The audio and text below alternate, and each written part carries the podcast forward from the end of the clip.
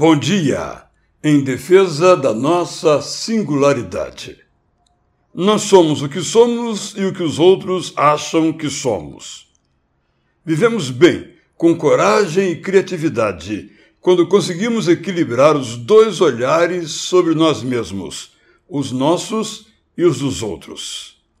Sofremos quando, em busca de insaciável aceitação, nós nos deixamos guiar pelas opiniões dos outros sobre as coisas em geral e passamos a nos importar demasiadamente com os julgamentos que as pessoas fazem a nosso respeito. Chegamos ao máximo da dor quando tudo o que fazemos visa sempre satisfazer os desejos dos outros para nós, sejam formulados por familiares ou por nossos amigos, sejam comunicados socialmente como ideais para todos. Temos que ser magros se não queremos? Temos que esculpir nosso corpo na academia se não desejamos? Temos que tatuar nossa pele se nunca pretendemos? Temos que ir ao restaurante de que não gostamos? Temos que aderir a uma ideologia porque se tornou moda?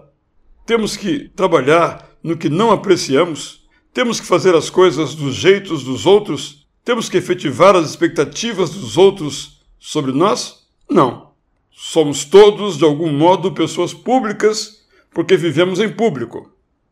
Quando o público não nos respeita, precisamos mantê-lo à distância para que não nos leve ao desespero. Não somos atores que vivem papéis que alguém escreveu para nós. Não devemos viver as vidas que querem que vivamos. Somos homens e mulheres livres.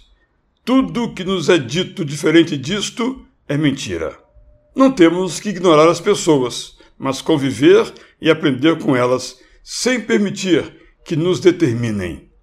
Ser feliz é fazer o que é bom e certo. Eu sou Israel Belo de Azevedo e lhe mando meu bom dia!